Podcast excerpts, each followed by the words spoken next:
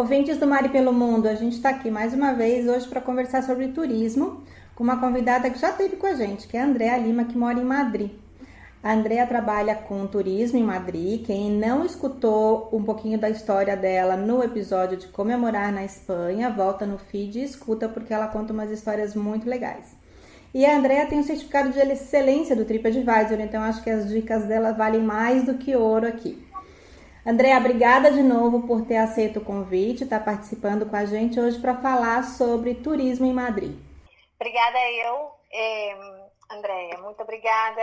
É, enfim, é, Madrid é uma cidade que sempre tem coisas novas acontecendo, é um destino atemporal, vocês podem vir aqui quando vocês quiserem e que sempre vai ter coisas diferentes para poder fazer na cidade. Né? É uma cidade muito acolhedora, com boa gastronomia, com muita é, oferta cultural acontecendo.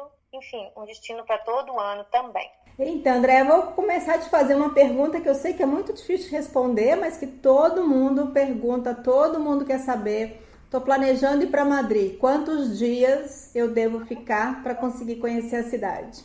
Olha só, é, isso é muito relativo, porque, por exemplo, assim, eu sempre recomendo pelo menos cinco dias, porque Madrid dentro da cidade de Madrid, três dias você tem de bastante coisas para você fazer dentro da cidade, né? Assim, a todos os cinco dias, incluso. Mas, assim, já que a gente tem que otimizar o tempo e mostrar o máximo que a gente tem na cidade dentro do mais, do menor tempo possível, eu sempre recomendo cinco dias.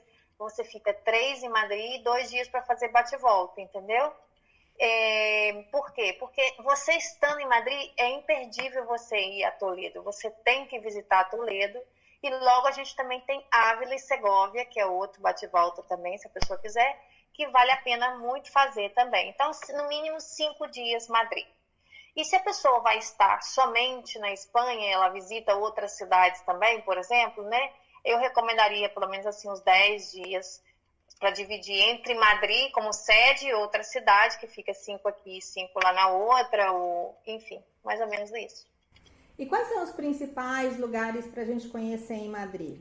A gente tem um passeio que é o Walking Tour, que a gente mostra os principais pontos do centro da cidade que dentro desse passeio, que ele tem duração mais ou menos de quatro horas, você visita o, o essencial, ou seja, a Praça Maior, a Porta do Sol, e faz essa visita que a gente guia, conta toda a parte histórica para você. Com esse conteúdo histórico, você já conhece muito de Madrid, e eu acho que é imperdível você fazer esse passeio para contextualizar a cidade.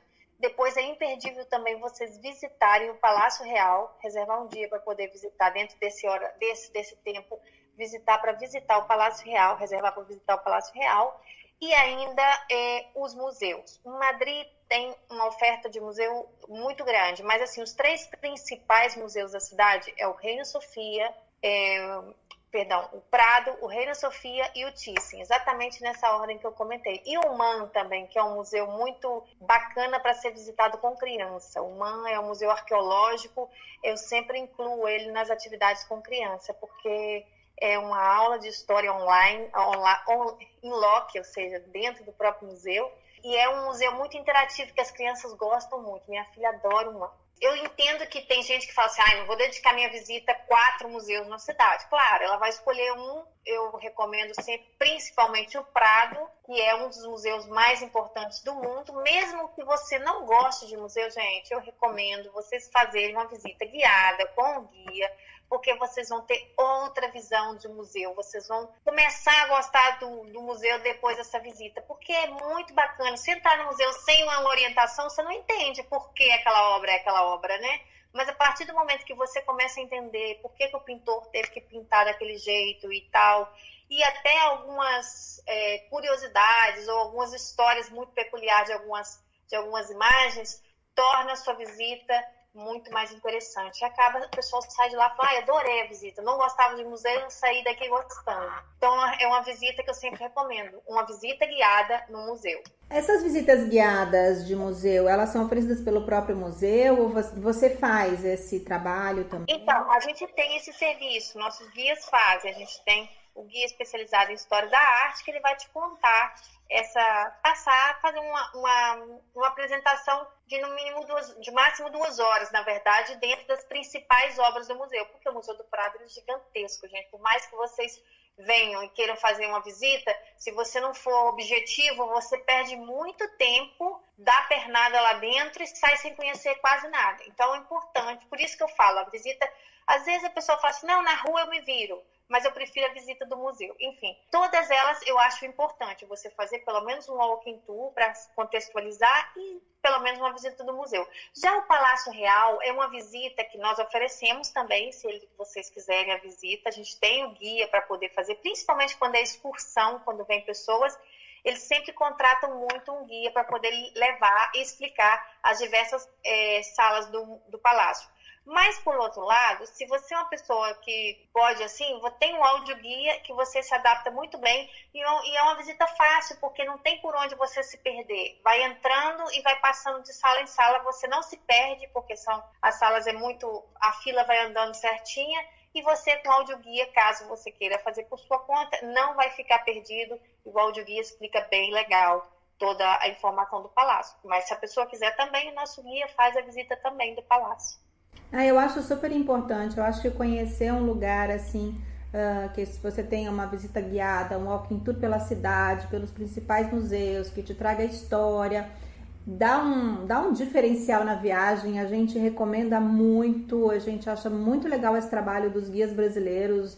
Uh, que estão em vários lugares do mundo, e acho que também a gente está dividindo essa experiência no podcast também por isso, para poder divulgar isso, porque realmente eu acho um trabalho fantástico e acho que muda a viagem. Acho que transforma 100% a viagem e vai ser uma experiência inesquecível. Muito legal isso.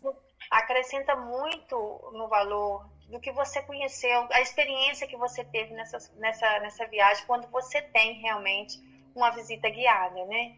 Eu sempre que eu vou também em outros locais, eh, a gente tem contato aí com outros guias também, a gente sempre está em contato para poder conhecer melhor o destino deles e acaba que a gente troca essa, essas informações. A gente sempre visita também, também sempre que eu viajo eu, eu procuro um guia para poder oferecer o serviço, porque é outra, a gente otimiza o tempo, aproveita mais a cidade, até mesmo nos detalhes, porque assim, uma coisa muito simples, comer bem na viagem não é uma coisa fácil, gente. Se você está num país que não é o seu e você entrar sozinho sem recomendação nenhuma num restaurante, sem muita, sem saber se aquilo presta ou não, é, é muito difícil. Hoje com TripAdvisor as coisas facilitaram bastante. Você está na rua, você busca uma recomendação, mas nada melhor do que você falar ainda com uma pessoa que é conterrâneo tu, ou seja, seu seu paisano que a gente chama aqui, né, do nosso mesmo país, que vai falar, olha, brasileiro adora aquele restaurante. Por quê? Por exemplo, tem um restaurante aqui, o brasileiro gosta muito disso, de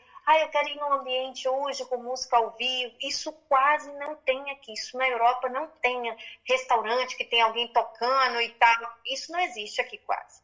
Agora abriu realmente um restaurante aqui e que eles trouxeram essa ideia do Brasil. Tem tipo, é um restaurante e do lado tem um clube de jazz. Então você também tem esse mix, que é o restaurante, um piano bar, um jazz tocando, e é outro ambiente, é uma coisa nova, que para o espanhol é novo também, você tá entendendo? Então o brasileiro às vezes chega aqui quer ainda ter essa coisinha do Brasil, que pode desfrutar de uma gastronomia espanhola e também com esse toquezinho brasileiro, que a gente também conhece e que recomenda, mas não é um local turistão, você está entendendo? Se ele buscar isso nas guias, ele não vai encontrar. Mas se ele falar com o guia local que ele quer isso, a gente vai conseguir recomendar isso para ele. Ah, com certeza. Uma coisa que você falou que eu acho que é super importante: otimiza o tempo mesmo.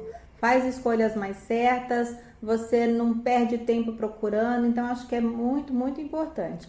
Aqui a gente pode dar algumas dicas, mas acho que nada como ter uma pessoa no local para estar tá recebendo a gente, para estar tá mostrando a cidade. Você falou no início sobre os bate-voltas, você já falou um pouquinho. Você falou da cidade de Toledo e quais Isso. são os outros bate-voltas que são imperdíveis quando a gente está em Madrid? Então, de Madrid há vários, mas eu, sempre recomendo esses porque, é, assim, são são cidadezinhas que têm um, um, conteúdo histórico muito profundo e que tem muito a ver também com Madrid. Mas também, por exemplo, assim, desde Madrid você pode ir na Serra de Madrid mesmo, que também considera-se um bate-volta, e visitar o Palácio do Escorial. Tem gente que já vem com essa mentalidade, eu quero visitar Madrid e o Escorial e o Vale dos Caídos, por exemplo. Hoje em dia é, o Vale dos Caídos está um pouco não não não que as pessoas não visitam, visitam, mas ainda tem é, um pouco de polêmica com o Vale dos Caídos. Mas muita gente que faz o Escorial acaba fazendo o Vale dos Caídos também. E logo tem, é, pode também mesclar Segóvia com o Escorial também. Pode, em vez de fazer Segovia Ávila, fazer é o Escorial e Segóvia, porque às vezes o Escorial, de repente, é rapidinho você está em Segóvia, coisa de 25 minutos do Escorial a Segóvia. Então dá para poder combinar a Segóvia com o Escorial. Isso vai depender também do cliente, o que, que ele quer. E à medida que a gente vai conversando com ele, eles vão contando para gente. Mas eu acho, em primeiro lugar, reservar uns três dias para poder conhecer bem a cidade de Madrid, desfrutar um dia para poder ir a Toledo, e nesse quarto dia tem cidades ao redor. Tem Arajuez, que tem uns jardins maravilhosos. Nós temos Ávila e Segovia, que dá para combinar os dois no mesmo dia. É, caso a pessoa queira fazer com mais calma, então faz um dia Ávila, um dia Segovia. Também pode ser feito assim, porque muita gente que faz os dois fala, ah, André, amei as duas cidades, mas poderia ter feito um cada dia. Então, isso vai depender, isso que eu estou te falando. Se a pessoa tem mais tempo, ela pode ficar até 10 dias aqui, que 10 dias nós encontramos programação para ela, você está entendendo? Mas o mínimo que eu falo, no mínimo cinco dias, para a gente poder apresentar direitinho a cidade. Então tem isso. Nós temos, que eu já comentei, Arapuês, já comentei Ávila e Segovia, que pode ser combinado no mesmo dia. Também pode ser uma Escorial, que eu comentei, que é o Monastério do Escorial, que inclusive está considerado entre as oitavas maravilhas do mundo.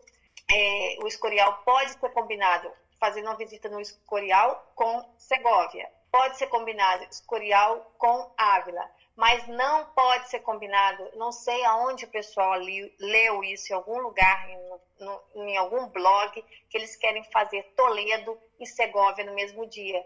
Não, não que não possa fazer, é que não é recomendável, porque Toledo está no sul de Madrid e Segóvia está no norte. O que, que vai acontecer? Toledo tem é um dia de visita, gente. Não existe Toledo vocês fazerem cinco horas. Toledo fazer em cinco horas, você chegou lá, visitou a catedral e voltou, nada mais.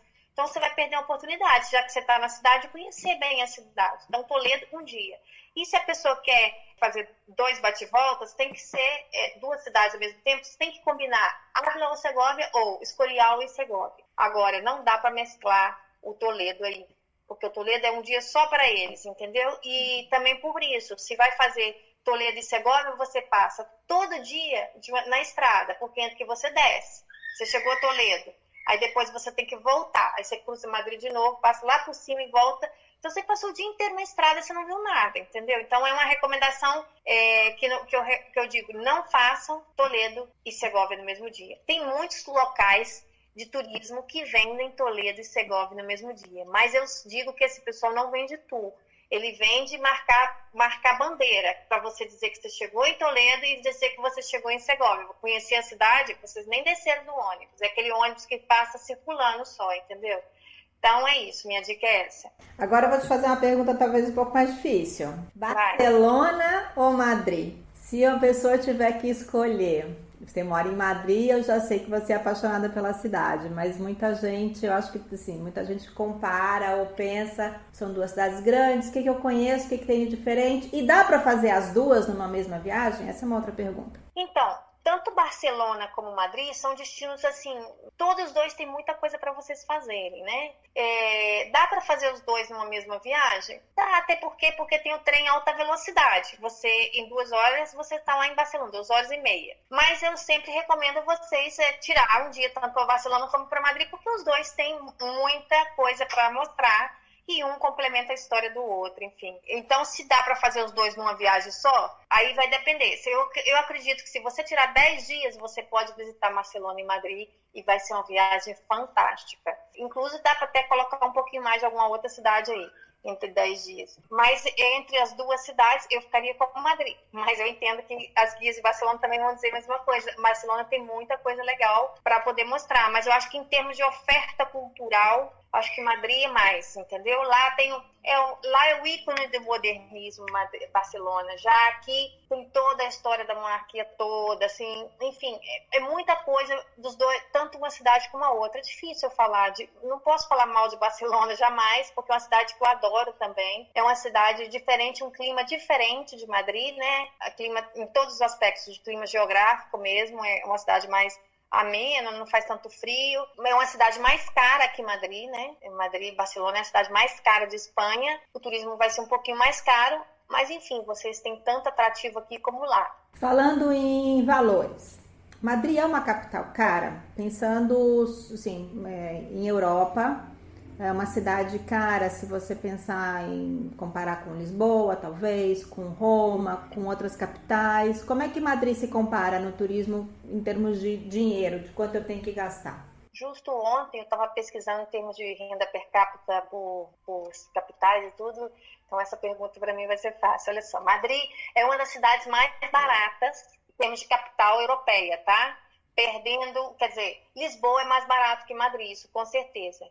Mas Madrid, comparado com Itália, com Roma, por exemplo, com os países escandinavos, é muito mais barato. Madrid come-se muito bem, muito barato aqui, eu acho. E o hotel também. Ah, outra coisa que eu quero ressaltar, gente. A qualidade dos hotéis em Espanha é difícil você encontrar nos outros países na mesma, no mesmo o, o grau de, de qualidade é difícil. Por exemplo, você vai para a Holanda, não tem nada a ver os hotéis. Os hotéis que você paga aqui como um hotel três estrelas, quatro estrelas, lá você paga praticamente quase um, um hostel em, em, na Holanda. Eu acho que o preço aqui é mais acessível, muito mais acessível, mais econômico do que os países mais ao norte. Come-se muito bem, é muito parecido quase com o preço de Portugal. É, talvez os serviços em Madrid sejam um pouquinho mais caros do que Portugal.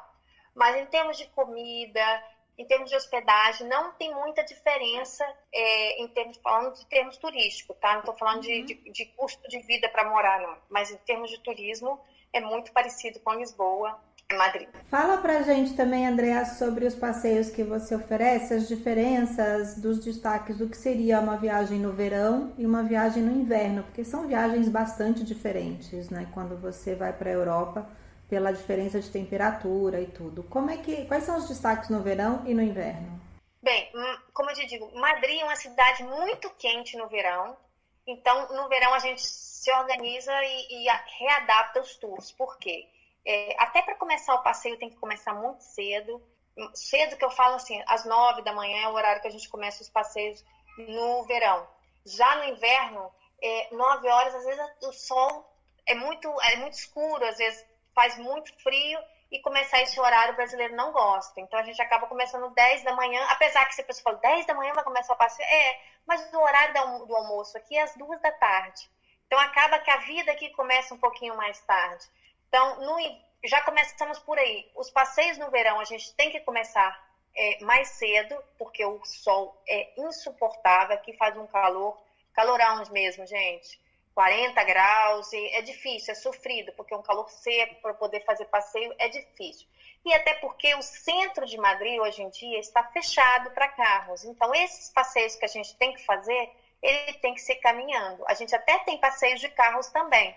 Mas o passeio de carro você não vai ver esses, esses principais pontos que eu estou falando para você, que é a Praça Maior, o mercado, Aí está proibido passar carro definitivamente. A partir do dia 20 agora de agosto, eles fecharam a Porta do Sol. Não entra carro mais, nem táxi, nem ônibus, nem nada. Agora fechou de vez. É peatonal, é, é, é é tudo para passeio. Então, assim, os passeios que a gente oferecia antes de carro vai ser agora mais inacessível no centro. A gente pode oferecer na zona mais externa. No verão, por exemplo, o pessoal escolhe muito passeio de carro porque não aguenta o calor. É, querem um ar-condicionado, uma água fresca todo tempo. Então, é, tem isso também. No verão, a gente faz muito mais passeio de carro do que no, no inverno. No inverno, apesar do frio, é agradável você passear. É um frio que não te impede de você caminhar, principalmente outono. No outono, eu acho que é uma das melhores épocas para poder fazer o passeio. A cidade está com um colorido muito especial. O Parque do Retiro tem todo um charme, com aquelas folhas lindas, é quando o parque está mudando, ou seja, as folhas estão caindo. É fantástico para quem quer fazer um ensaio fotográfico na cidade no outono, porque tem um colorido muito especial também, né, como disse. E no inverno, por exemplo, tem um passeio que eu só posso oferecer no inverno, que o brasileiro ama, que é a estação de esqui. Porque nós temos a estação de esqui aqui na, aqui em Nova Serrada, que está 55 quilômetros do centro de Madrid. Então, também é um bate e volta, digamos assim. Você vai lá para a estação, você vai de manhã bem cedinho. Esse é um passeio que no inverno a gente tem que começar ele às sete da manhã, se você vai querer esquiar realmente. Porque a estação, depois que ela, que ela enche, não, não tem como mais estacionar. Então, de repente, você pode chegar lá e o estacionamento está tá fechado. E como é no meio da, da, da, estrada, ou seja, no meio de uma BR, se não tem estacionamento, você tem que descer imediatamente a serra. Não tem como ficar esperando, parando, não. Você chegou, não tem para poder entrar no estacionamento, você tem que descer. E é um, é um passeio que a gente vende muito no inverno, no período de final de ano, é, janeiro, até fevereiro a gente vende esse passeio. É, já no verão não tem passeio de, de, de, de esqui. Mas no verão, por exemplo, assim, o que, que a gente pode oferecer? Tem os parques, né? Porque no verão é quando vem família, férias de julho, né? A gente sempre recomenda os passeios para é, família, ou seja, passeio de parque. Não, não necessariamente precisa levar os parques, mas eu já digo para minhas famílias que vão vir no período de verão, para eles se organizarem, porque já que vem com criança, criança você tem que fazer um dia de parque com eles. Nós temos aqui é, o parque, né? o parque de atrações de Madrid, o parque Warner, é, que são voltados para criança, e tem o, o zoológico também. E o Parque Warner, por exemplo, é, tem o Parque Warner Beach também, que tem no verão vocês podem também aproveitar a parte das piscinas, que é bem legal também. Então fica uma atração assim de passar o dia lá, né?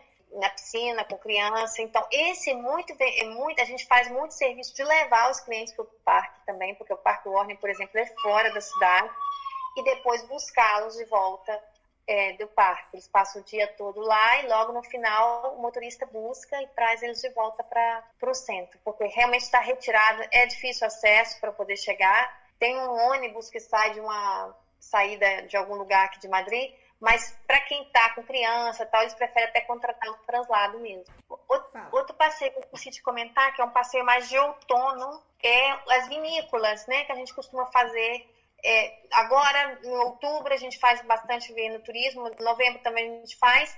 E lá também, gente que vem em janeiro, fevereiro também gosta de fazer.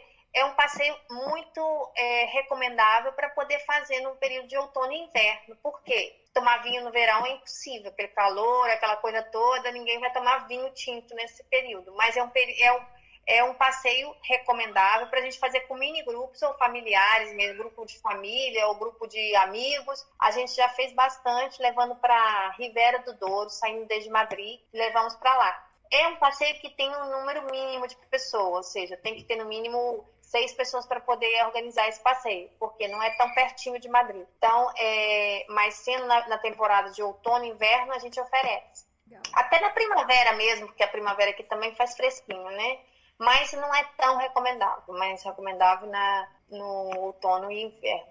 E com crianças em Madrid, você tinha comentado também sobre um museu que você gosta muito de levar as suas filhas.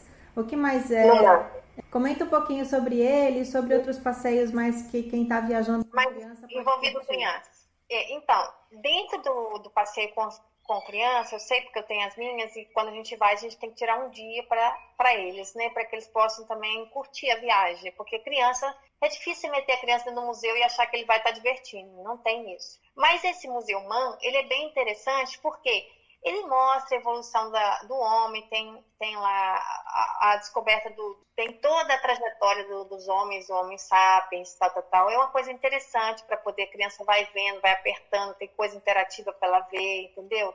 Logo tem a parte é, românica, de repente não é tão interessante, mas também é toda com interação e, e fica mais divertido para a criança. Então eu sempre recomendo eles fazerem essa visita. É, nós também, também temos aí a visita guiada. Nosso, nosso guia é professor de história, então é outra coisa, é uma aula que você dá para o seu filho dentro do próprio museu, entendeu? É, é diferente do que você aprender aquilo nos livros. Que na nossa época no Brasil a gente não tinha essa, essa pelo menos na minha época, eu não tive essa oportunidade de ter essa aula tão profunda dentro do próprio museu. Mas então eu super recomendo que facilita muito depois para a criança quando regressa ter vai recordar desse desse episódio lá dentro do museu, vai ter visto o objeto que ela está em questão estudando, enfim, eu acho muito legal. Esse é um, uma coisa que eu recomendo. Aqui também nós temos o Museu de Cera, apesar de pouco comentado, é um museu de cera, não é tão como o de Londres e o de Nova York, não é tão evoluído como Madame Tussauds, mas o pessoal costuma visitar. A criança às vezes gosta, porque lá tem fotos do Cristiano Ronaldo, de, de quem gosta de futebol. Outro local que o pessoal gosta, principalmente com criança, é o estádio de Santiago Bernabéu, que é uma visita também para os, os brasileiros que gostam de futebol, né? Tem que tirar um momento para poder visitar o estádio. E também, se vocês estiverem por aqui no momento que tiver jogo, eu sempre recomendo fazer uma, uma visita num dia e assistir um jogo. É muito bacana assistir o um jogo no estádio. É tranquilo, não tem problema de briga nem nada. Enfim, é, o brasileiro sempre tem que tirar um dia para fazer a visita. Eu já recebi, inclusive, gente que veio só para assistir um jogo e foi embora no dia. É incrível, o brasileiro, com questão de futebol, né? Mas acho que essa é uma dica bem legal. E aí eu ia te perguntar, se eu quiser, se a pessoa estiver planejando uma viagem e quiser assistir um jogo, é recomendável comprar o ingresso com antecedência ou, ou consegue quando tiver Então, aí a questão do ingresso, gente, a questão do ingresso é toda uma um problema. Enfim, determinados jogos você quase não consegue comprar o ingresso no site. Você tem que comprar de um sócio ou ir lá tentar comprar na porta do, do estádio. Por quê? Porque de, dependendo do jogo, quando ele é um jogo muito um, um clássico, Real Madrid-Barça, por exemplo, nem chega, quando chega a abrir, as pessoas não conseguem comprar, porque os próprios sócios compram as entradas. Primeiro, quando abre para vender, os sócios têm direito para comprar primeiro, e depois para o público é, normal. Como o Real Madrid tem uma quantidade de sócios absurda, o público em geral quase não consegue comprar essas entradas. Então a gente recomenda, dependendo se a pessoa fala, André, eu não consegui, porque às vezes é com criança, pai com criança, não consegue comprar na mesma zona, na mesma categoria. Ai, André, eu consegui uma entrada aqui e a outra entrada do meu filho está lá do outro lado, me ajuda aí. A gente tenta encontrar uma pessoa aqui ou outra que coloca eles em contato e ele se resolve lá com as entradas, entendeu? Assim, nesse sentido, por quê? Porque na página mesmo não consegue. Tem que ser na porta do estágio para você conseguir negociar com os próprios sócios ou diretamente lá na taquinha do, do estádio mesmo, que você chega lá e, e tenta comprar. É difícil demais comprar por internet. Mas, por exemplo, se você se vai ter um jogo, principalmente jogo da Champions, e libera para comprar, quanto antes de antecedente, você com mais com mais tempo possível de antecedência, você deve comprar esse jogo, esse esse ingresso. Uhum. Quanto antes você comprar, mais barato ele vai ser. Mais próximo do jogo, ele vai subindo de preço.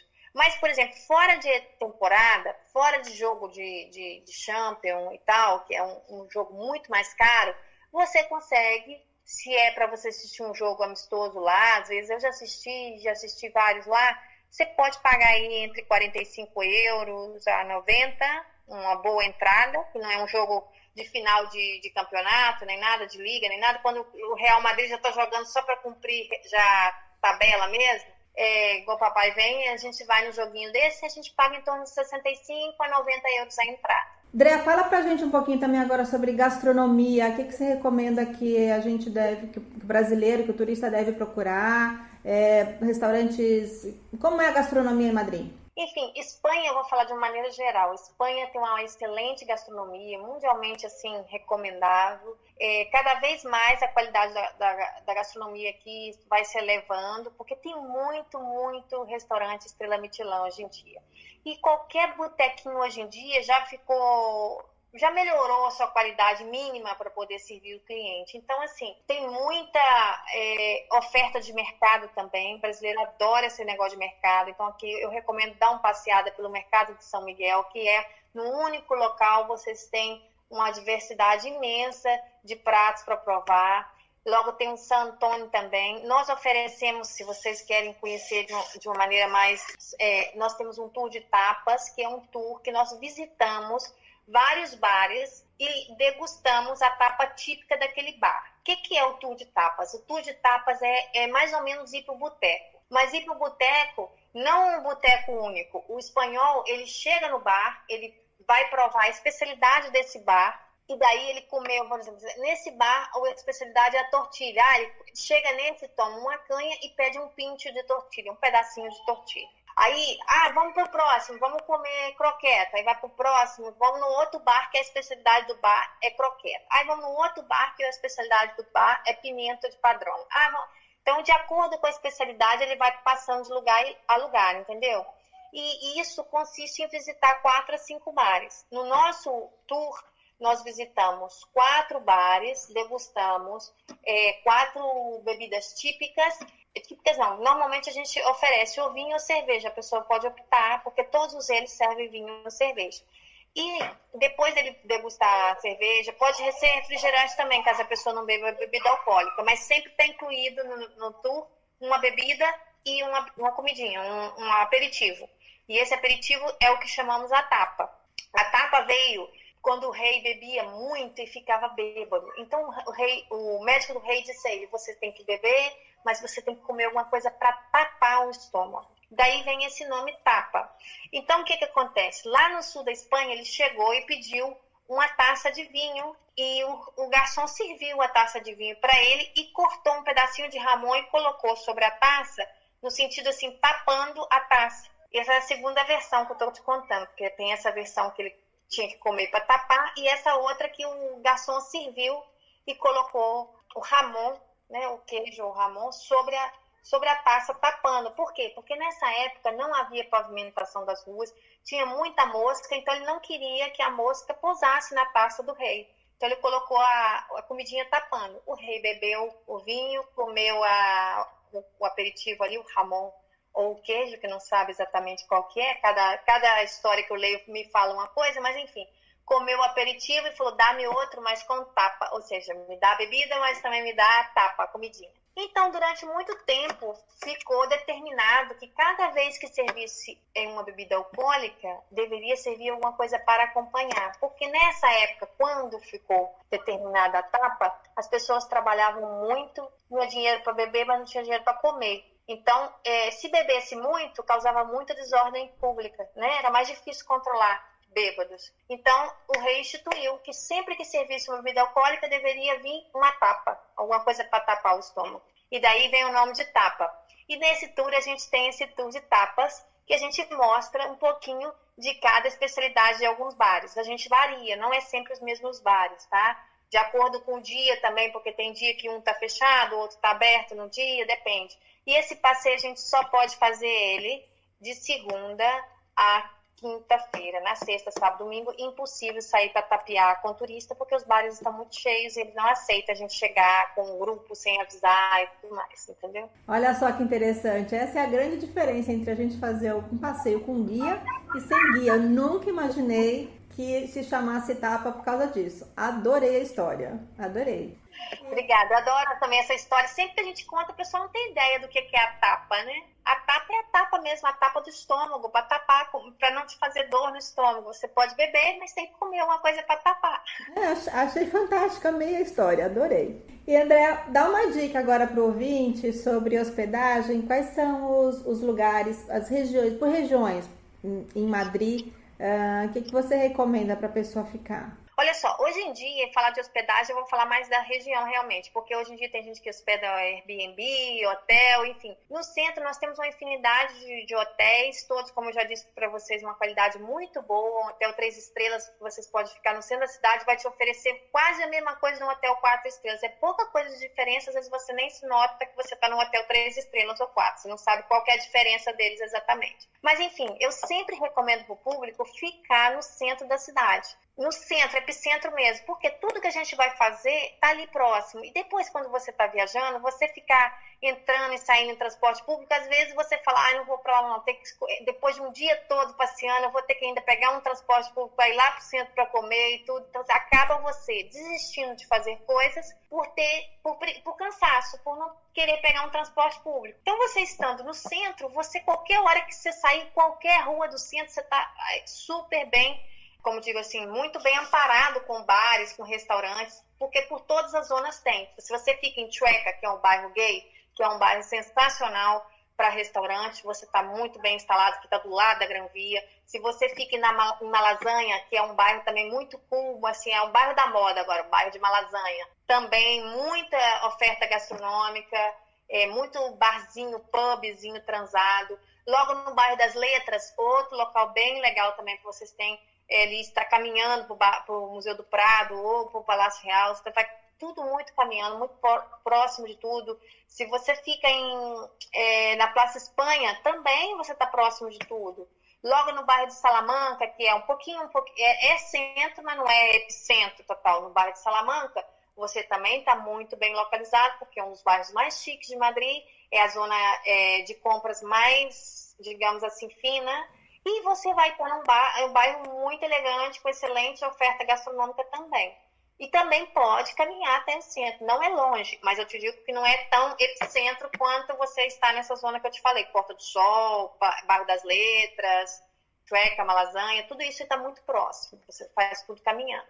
Logo também, ah, tem outra zona, Embaixadores, que é um pouquinho depois de Lava Pés, assim, que é um pouquinho mais fora do centro, que às vezes vocês podem encontrar aí é, um preço mais econômico na hospedagem, mas que também só você subir e cair toda Embaixadores, vocês já estão praticamente é, em sol. Você vai, vai subir, vai ser uma caminhadinha, mas não é uma coisa longe, entendeu? E é uma zona também é, boa, Porta de Toledo, por aí também. Andréia, quais são as festas típicas que vale a pena a gente ir, uh, sair daqui para poder, poder aproveitar a festa e não pegá-la por acaso? A ver, em Madrid, nós temos é, festa típica, vamos falar festas é, de final de ano, né? Que tem eu não sei se o brasileiro tem, eu recebo muita gente que passa o Natal o Ano Novo aqui.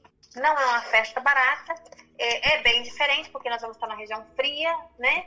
Agora tem também as festas, como você diz assim, por exemplo, em Valência nós temos a tomatina, que é um, aquela festa do tomate, que é uma festa muito especial de. Agora foi terminou, foi agora passou, acho que foi em finalzinho de agosto agora, foi outro dia até coloquei um post da tomatina.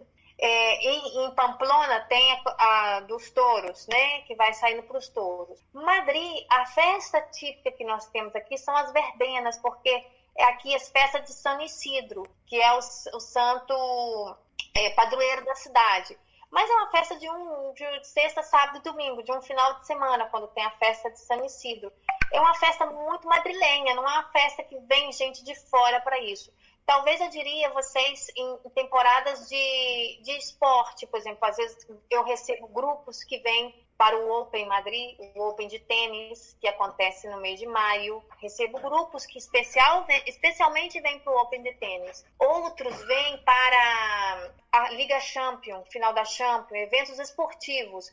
E também para feiras e congressos, tem umas feiras que acontecem aqui, a Arco Madrid, que é uma feira muito famosa, que vem gente do mundo todo, que é a Feira de Arte Contemporânea, que acontece aqui, que é no início de janeiro, me parece, a. Então é um evento que vem gente do mundo todo para aqui, mas não é uma festa em si, digamos que é uma feira que move o mundo todo, que é a Feira de Arte Contemporânea, que é muito famosa. É, que eu poderia dizer, tem festa por outras zonas de Madrid, eh, zonas de Espanha, por exemplo, a Feira de Abril em Sevilha, o pessoal costuma ir para Sevilha na Feira de Abril, que foi um evento que teve e, e, e perpetuou a Feira de Abril.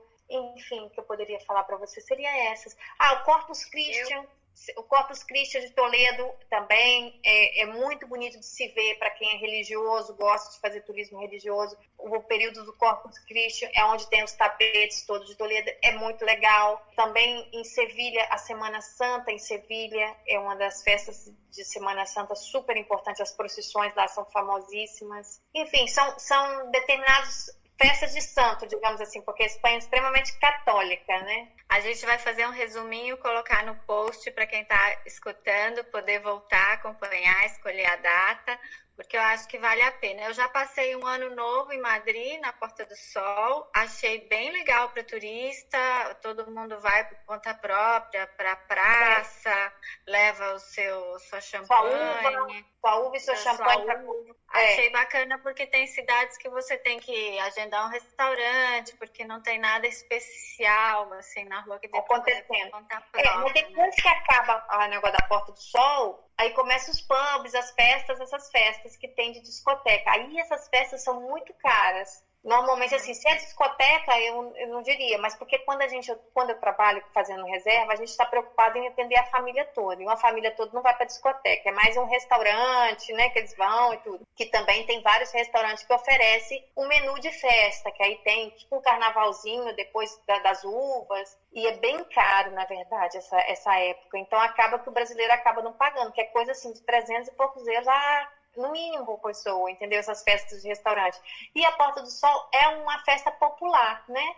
uhum. que todo mundo pode ir, ver os fogos, ver as campanadas, apesar do frio, e depois volta para o hotel. É uma opção para quem está fazendo um é. turismo mais econômico ou com criança, porque eu, é. eu era pequena e a gente foi e era uma opção para levar as crianças e, e acabava mais cedo e ia para é, ia pro hotel. É, e criança, por exemplo, assim, o chocolate com churros, no, que está aberto 24 horas, é o único lugar que vai estar tá aberto ali da Porta do Sol, depois que acabou as campanadas, os restaurantes já serviu as jantares e tudo, só fica as discotecas. E os churros com chocolate vai estar tá aberto a noite toda, mas se você com a criançada saiu das campanadas, vamos lá comer um churros com chocolate naquele frio que vai estar descansado. Não, assim, um frio super, né? Porque é um frio, eu sempre me recordo quando eu vou jantar, porque todo Natal, Ano Novo, a gente vai jantar na casa da minha sogra. E daí, quando a gente termina o jantar, que a gente volta para casa, às vezes o, o, o, vidro do carro tem martelinho para poder tirar o, o, o gelo, porque tá muito frio. Mas é o. E, é, e, o Natal também é interessante? Tem as feirinhas, tem as então, lojas as feirinhas Então, tem esses, esses mercadinhos de Natal, né? Que é uma coisa muito tradicional aqui na Europa. Começa a acontecer já no início de novembro, finalzinho de novembro, começa a montar. Que o pessoal daqui vai lá para comprar, para montar a sua árvore de Natal. Muitos pontos enfeites no mercadinho e, e, tem essa tradição de levar as crianças, depois aquele chapéuzinho todo colorido, pra, e dar esse passeio na Praça Maior e comprar os, os acessórios da árvore. Isso já começa lá para o mês finalzinho de novembro. E esse mercadinho vai acontecendo. E logo tem os mercadinhos também, assim, de, de, de que tem isso, que vende churros, que vende carrapinas, que são os, são os, os frutos secos passados no açúcar, assim, é uma comida muito típica de final de ano, de frio, que você está aguentando mais as castanhas assadas para esquentar a mão. São comidas muito típicas desses mercadinhos que a gente vai passando e vai, e vai tendo.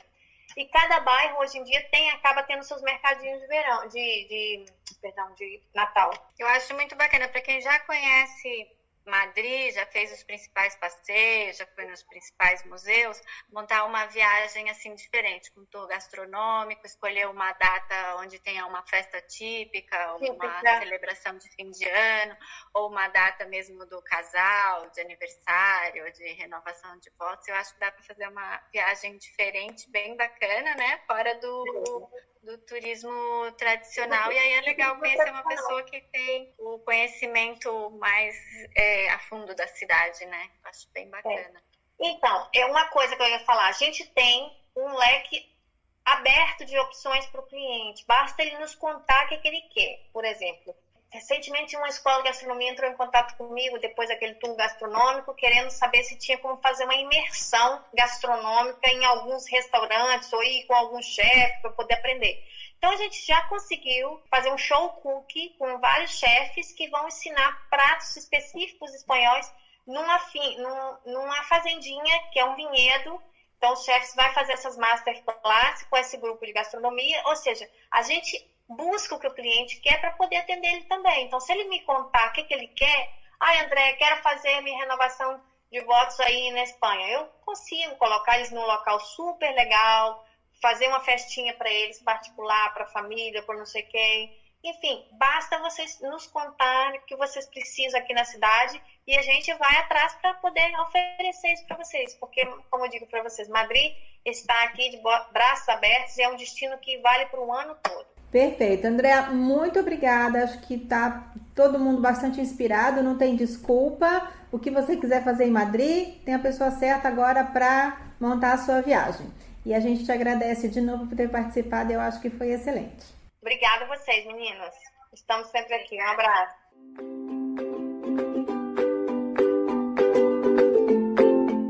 E eu espero que vocês tenham gostado de mais esse episódio. Nós agradecemos a realização do podcast aos nossos apoiadores. A Open Book Assessoria Contábil e Financeira, que está no Instagram como OPBOBR e pode ajudar você no seu negócio. Basta mencionar o código MPM TRIPS que você terá um atendimento e um desconto especial. Também a Easter Vinhos, venda direta online de rótulos de vinhos das principais vinícolas do mundo. Acesse o site www.eastervinhos.com.br e com o código hashtag MPMTRIP5 você tem 5% de desconto nas suas compras. Agradecemos também a MPM Trips e o Longe Perto, que podem montar o seu roteiro e a sua viagem completa. E para conferir todas as nossas dicas de viagem, assine o feed no seu agregador preferido ou no Spotify e nos siga nas redes sociais. No Instagram, arroba maripelomundo.blog e no Twitter, Pinterest e Facebook, Mari Pelo Mundo. Acesse o site maripelomundo.com.br que todos os dias tem post novo com dicas e novidades. Muito obrigada e até a próxima!